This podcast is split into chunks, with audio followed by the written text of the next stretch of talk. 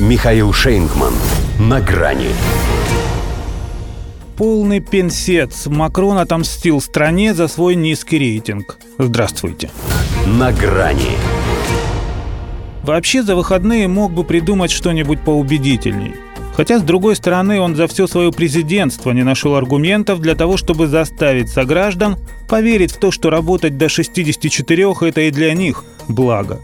Поэтому и сейчас особо заморачиваться не стал. По сути, сказал стране «проехали» и махнул на нее рукой.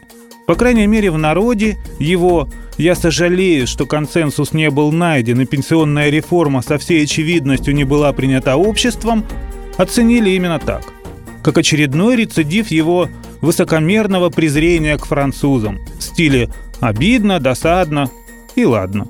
А ведь это обращение Эммануэля Макрона к нации СМИ анонсировали как попытку объясниться с ней – Ждали, что он как минимум растолкует, почему, имея в запасе полноценные две недели на размышления, он, как тать в нощи, даже не стал дожидаться субботнего утра, а подписал скандальный закон уже через считанные часы после того, как его утвердил Конституционный совет. Ответа не последовало. Он просто объявил, что изменения вступят в силу осенью этого года и подтвердил готовность встретиться с профсоюзными лидерами в Елисейском дворце, да хоть в этот вторник, как договаривались. Единственное, чего ему не хватало для завершения образа, это победоносно-издевательской ухмылки. Хотя внутри наверняка все торжествовало. Знал уже поди, что те отказались от рандеву с ним ввиду его бесполезности и призвали Францию устроить 1 мая исключительную и народную протестную акцию. А ему не страшно посмотрел на это мятежное дело со стороны и решил, что если это все, на что они способны, то бояться ему нечего. Ну, крысы в Париже.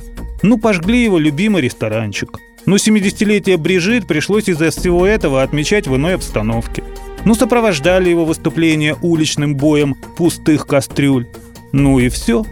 А у силовиков дубинки, а у силовиков резиновые пули, а у силовиков водометы и слезоточивый газ. А главное, у них пополнение – Макрон объявил о формировании дополнительных 200 бригад жандармов. Как бы в рамках обновления правопорядка и усиления контроля за нелегальной миграцией. Но все поняли, по чью это душу. Да, он и сам не скрывает. Признался, что слышит гнев французов. В смысле, он ему по уху. Во-первых, на третий срок ему не идти. Во-вторых, избраны повторно лишь четвертью населения. Он ведь того и хотел, что отомстить всем остальным – а тут еще так удачно совпало, что против его реформы те же 75-80%. В-третьих, он, похоже, уже и сам себя убедил, что не Деголь. В том плане, что его не свергнут.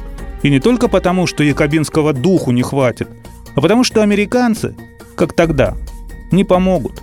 Ибо тоже знают, что несмотря на все его внешнеполитическое позерство и игру в независимость, а он даже в течение этих 13 минут умудрился сказать о нежелании подчиниться кому бы то ни было. Макрон не Деголь. А значит, никуда-то он от них не денется. До свидания. На грани с Михаилом Шейнгманом.